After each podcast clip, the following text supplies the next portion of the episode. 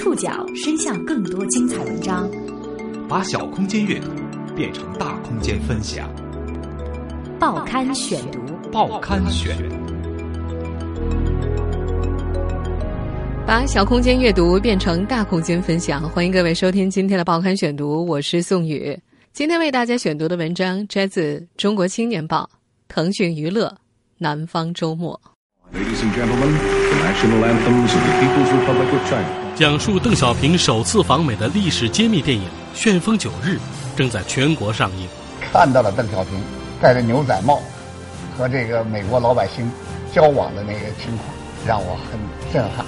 三十六年前，邓小平在美国经历了九天，改变了中国人的命运，也改变了世界格局。就像制片方在宣传中所说的那样。邓小平去了华盛顿，复联二才来到了中国。可是要把这段历史故事搬上银幕，有不少障碍需要突破。报刊选读今天为您讲述和邓小平一起突围。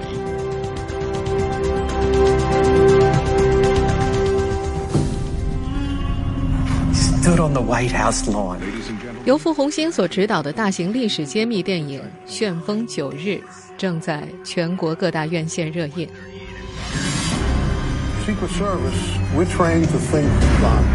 虽然票房不能和好莱坞商业大片相比，但是这部以黑马姿态亮相的商业纪录片却收获了不错的口碑。我觉得对中国来说呢，是中国第一次站到了世界的面前，而且呢，发出了这个开放的声音。中国人跟美国人相互间了解了。把美国人民对中国人民的遥远的距离，一瞬间就拉到了眼前。在电影《旋风九日》中，柳传志、潘石屹、俞敏洪、杨文东、姚劲波、雷军等商界精英都有出镜。他们谈起邓小平访美的九日，无不流露出由衷的钦佩和感激之情。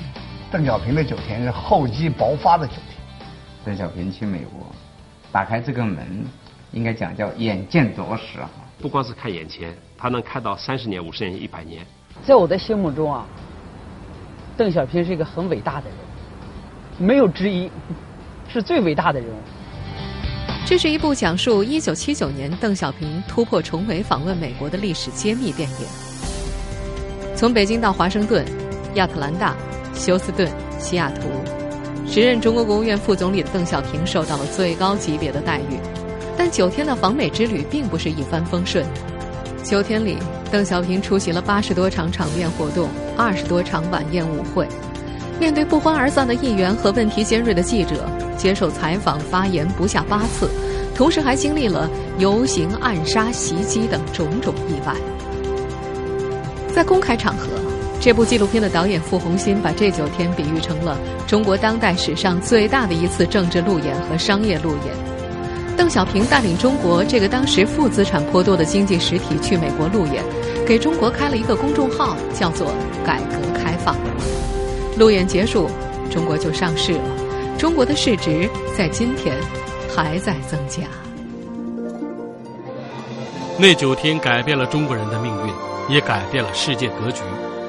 可是要把这段历史故事搬上银幕，有不少障碍需要突破，甚至为了拍这部电影。导演把体制内正厅级干部的身份都丢了。报刊选读继续播出，和邓小平一起突围。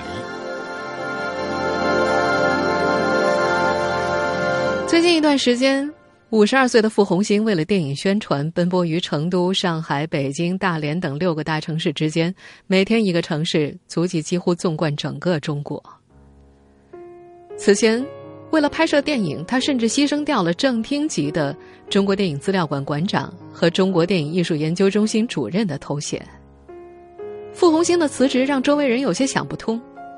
一位电影圈的朋友说：“毕竟他曾经是广电系统最年轻的局级干部，出门就有车接送啊，该有的待遇全都有。现在看到满世界的跑宣传，还挺辛苦的。”妻子吕木子。倒是对丈夫辞职一直很支持。她记得，在担任中国电影资料馆馆长的七年时间里，傅红星曾经两次产生拍电影的强烈愿望，但在他向上级请示的时候都被驳回了。吕木子解释，他以前做过金鸡奖评委，华表奖评委，不能又是评委又当导演啊！作为中国新闻纪录电影制片厂曾经的导演，一九九八年傅红星执导的电影《周恩来外交风云》上映，票房超过了五千万人民币，超过了当年冯小刚的《甲方乙方》和张艺谋的《有话好好说》，成为年票房冠军。会场外，周恩来与各国代表团频繁接触，广交朋友，迅速的为新中国打开外交局面。当年第五届大学生电影节开幕，活动方为了这部片子还专门增设了纪录片奖，还获得了最受大学生喜欢的电影。但是后来，人们对傅红星电影的认可被转换成了各种各样的荣誉，层层叠叠的压在他身上。三十九岁的时候，他作为援疆干部，成为《喀什日报》的社党委书记兼总编辑。回到北京之后，他就成了中国电影资料馆馆长。从那以后，他就再也没有碰过摄影机了。周恩来、刘少奇、邓小平、傅红星此前执导的影片题材大多是关于国家领导人的，这和他的成长经历有着分不开的关系。他的的确确是个红二代。他的父亲傅全是一位老革命，他从小在干部家庭长大，对于政治和历史比较感兴趣。父辈们跟过毛泽东、邓小平、周恩来等领导人，父辈们讲的故事让他觉得那些领导人并不陌生。由于父亲的讲述，这位八十年代的大学生对于历史的理解，并不是书上冷冰冰的签字，打鬼子、反扫荡。战士们的肚子被鬼子机枪打破，还坚持突围的战争故事，陪伴他度过了年轻的岁月。尽管出生在干部家庭，可是年幼的时候，傅红星一家的生活并不宽裕。他说：“我们家的衣服啊，通常都是新老大，旧老二，缝缝补补是老三。我排行老三啊，所以衣服总是旧的。”吸引傅红星拍摄《旋风九日》的，正是邓小平对于改变贫穷的决心。他说：“我们是红二代，是官二代，可我们也是在艰苦奋斗中长大的。是什么照亮了我们呢？就是邓小平想要改变贫穷的理想主义。在为中国电影守了七年的仓库之后，馆长傅红星的理想主义情怀越攒越多。终于，二零一三年，他再次找到领导申请拍电影，这一次还随身携带了辞职信。傅红星说。”行政管理工作吧，和导演艺术岗位是完全不一样的，这两者一般来说是很难兼顾的。他觉得对于辞职一事没有太多可解释的。那个时候正好是他五十岁的时候，当他考虑到五十岁以后要干什么的时候，听从了自己内心的召唤。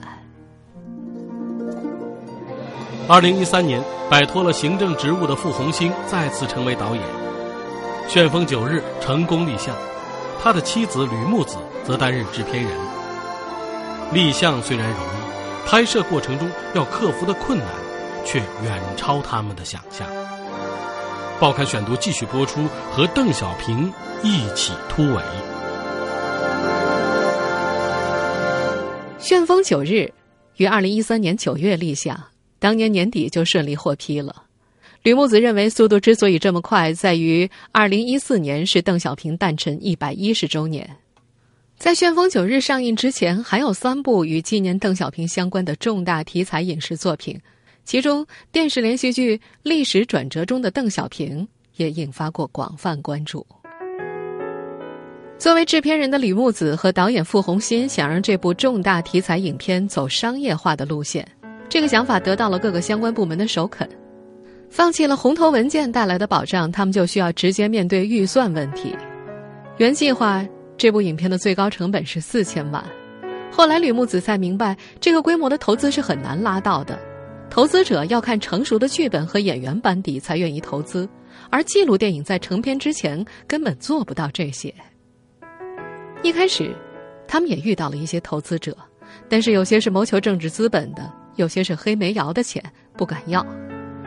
很快，面临资金困境的吕木子。在一次把剧组工作人员送上去美国的飞机之后，银行账户里只剩下了六万块。二十五天后，剧组人员要回来，机票钱都不够。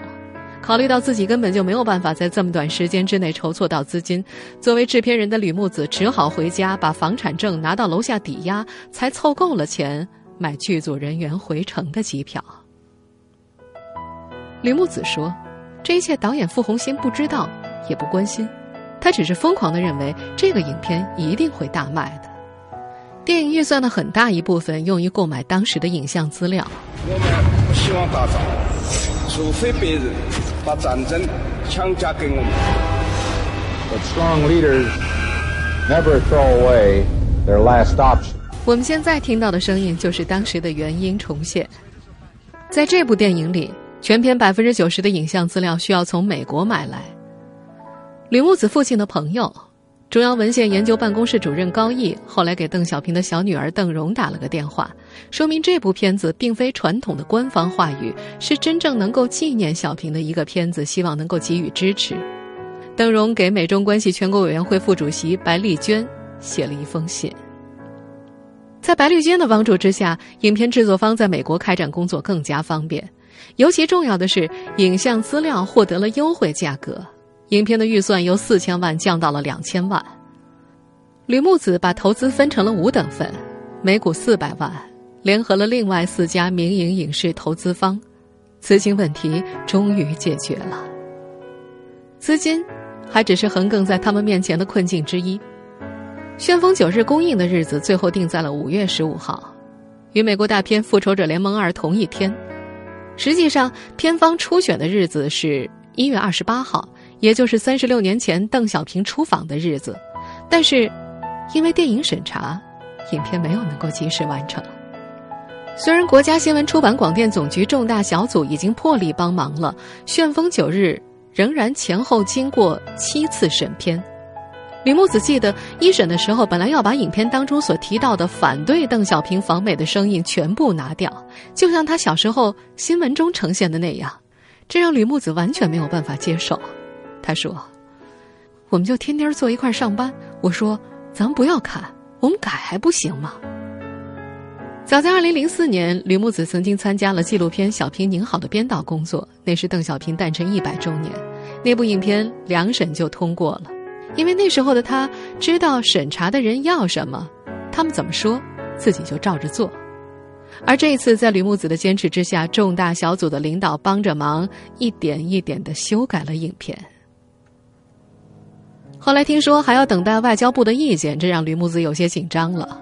打报告打到外交部三个月，再审回来三个月，投资方非杀了他不可。好在总局在春节之后把电影送了过去，过了一个多月，外交部就回复没有什么原则性的反对意见。毕竟邓小平访美是中美关系史上难得没有争议的事件。反对邓小平访美的声音在这部纪录片里最终被保留了下来，而邓小平的动漫形象又成了审片过程当中最后的难点。实际上。导演傅红星在电影中增加邓小平动漫形象的时候，吕木子就已经和他从头吵到尾。作为制片人的他，提前预料到了审片的难度，但是导演傅红星并不考虑这些。他所想到的是，动漫形象可能会更好的展示邓小平的性格，而且这位中国领导人当年就是以手绘的动漫形象登上美国《时代》杂志的封面的。导演傅红星，邓小平他。当时在美国的时候，他在 NASA 的时候，在看到那些从月球上带回来的石头的时候，他像一个孩子一样兴奋。所以我觉得动画的这个形式，跟他当时的那个状态是很像的。他也在做梦，做着中国的航天梦。他想着中国哪一天也能上月球去。而且我在《时代周刊》上看到了美国人画他的漫画，就是画邓小平的中国梦。所以我说，这九天就是中国当代中国梦的起航之旅。在审片的过程当中，国家新闻出版广电总局的重大小组告诉他们，需要有一个邓家的人书面意见，才能够确定这不是丑化邓小平。邓小平的长女画家邓玲看片之后，认为这个动漫很正常，觉得挺好的。到这儿，《旋风九日》才最后通过审查，影片终于完成了。那已经到了四月中下旬，十几天之后拿到了公映许可证。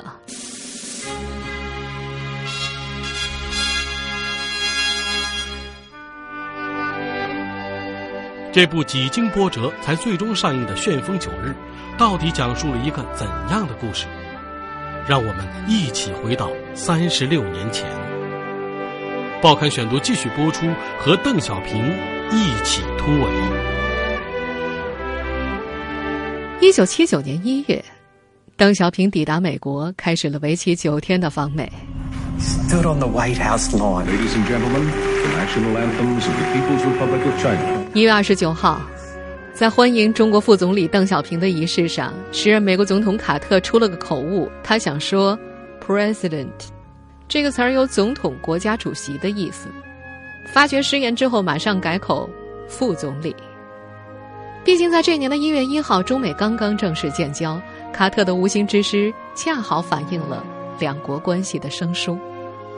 当时新华社报道，有美国记者大发感慨地说：“一个国家的总统举行正式仪式，隆重欢迎另一个国家的副总理。”并陪同检阅三军仪仗队，这在世界外交史上极其罕见。相对于当年国内媒体的报道，当年国外记者眼中的邓小平访美更像是一场冒险记。有人要给他点颜色看看，还有人要破坏白宫的欢迎仪式，然后谁要杀他，谁要偷袭他，又是谁成功的保护了邓小平？那这部电影讲的就是这九天到底发生了什么？里面充满了戏剧性，充满了故事。就像导演所说的那样，就在邓小平访美前的一个傍晚，美国革命共产党分子将中国驻美联络处大门砸坏，门楣上的国徽被撬了下来，驻美联络处标牌还被泼上了油漆。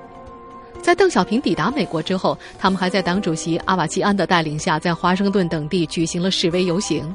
与此同时，台湾方面也在积极预谋策划邓小平访美期间的游行示威活动。他们还在纽约成立了所谓的行动委员会，准备在邓小平和方毅副总理将要访问的地方搞出一些事儿来。早在欢迎仪式的前一天，邓小平抵达美国的时候，美方为邓小平安排的住处是杜鲁门总统遇刺时的住处，这让邓小平的访美历程从一开始就蒙上了一层惊悚的影子。一月二十九号，邓小平夫妇与中国代表团总共二十二人进入白宫南草坪。上午十点，欢迎仪式正式开始。邓小平与卡特总统并肩站在白宫前的讲台上。卡特致欢迎词时，距离讲台四五米距离的记者群里出现了骚乱，一堆男女突然高声呼喊，被人群中的特工迅速架离现场。后来经过调查，他们是革命共产党分子，用工人报记者的身份混进了人群里。当邓小平一行前往位于休斯顿市林登约翰逊航天中心参观，路旁大约有两百多人聚集，在反华势力的鼓动下，他们搞起了游行示威。在邓小平下榻的酒店附近，大约有六百多人集结在一起，他们大多是台湾国民党借口旅行，出钱从美国各地骗到这里来的。到了二月二号，在中方代表团所在酒店，当邓小平刚走出电梯，一名混进酒店的极端分子就从兜里掏出了一包东西扔向了邓小平。一旁的中方警卫立刻保护着邓小平往酒店大厅外走，美方安保人员也同时迅速制服了这名男子，将袭击者摁倒在地。后来经过检查，男子抛出的是一包反华传单。当天下午六点。邓小平应邀去西门顿市竞技场晚餐并观看表演。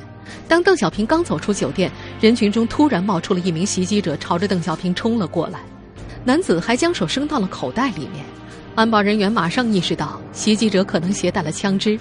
负责安保的美国特勤局安全特工保罗·凯利抢先将袭击者打倒在地，其他安保人员一拥而上将其控制，化险为夷。事后，根据美方通告。袭击者是三 K 党成员路易斯·比姆，三 K 党，美国本土的恐怖组织。后来经过调查，三 K 党的这次行动不仅有自己的图谋，更是受台湾反共组织的委托去刺杀邓小平的。当年这些访美期间发生的惊心动魄的事件，中国媒体都无法进行报道。但邓小平访美期间，美方邀请了来自全球的两千多名记者。各国记者，尤其是美国记者的镜头，记录下了这些惊险的场面。如今，通过这部商业纪录片，那些昔日惊险镜头第一次在中国内地公开曝光。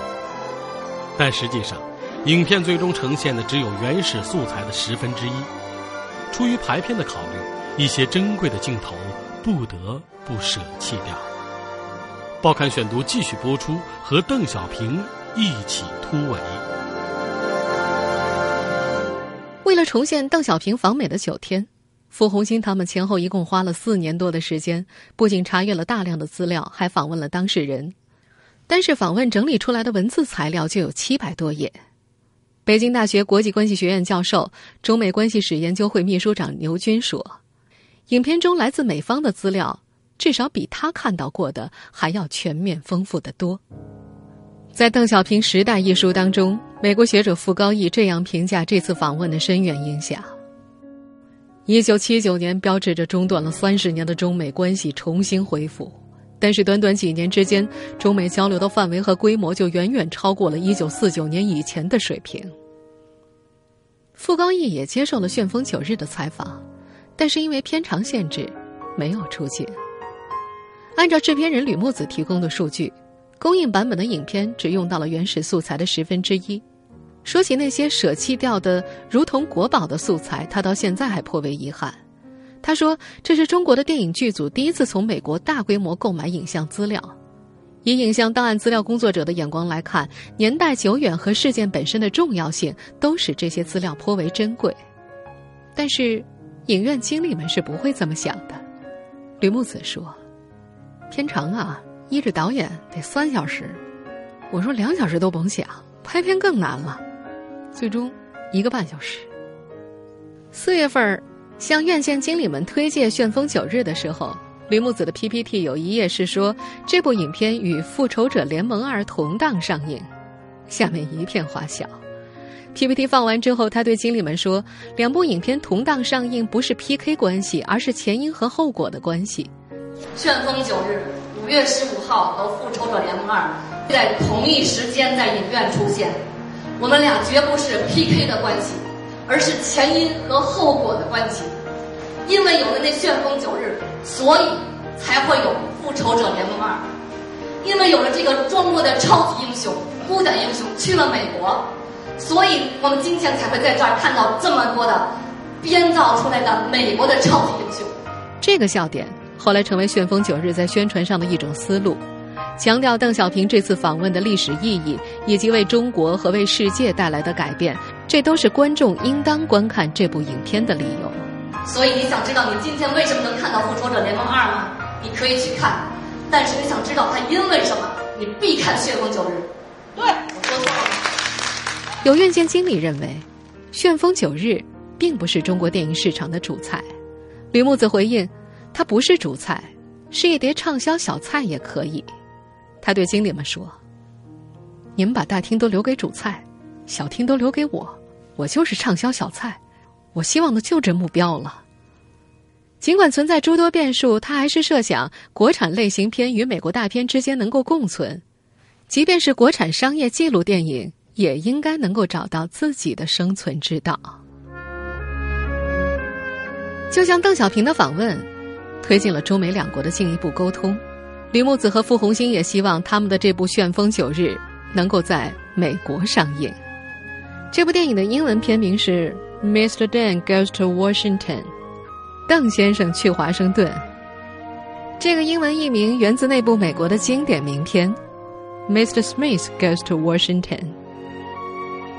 史密斯是颇具理想主义的年轻参议员，他挑战了参议院的腐化风气。那是一个外来政治英雄的故事。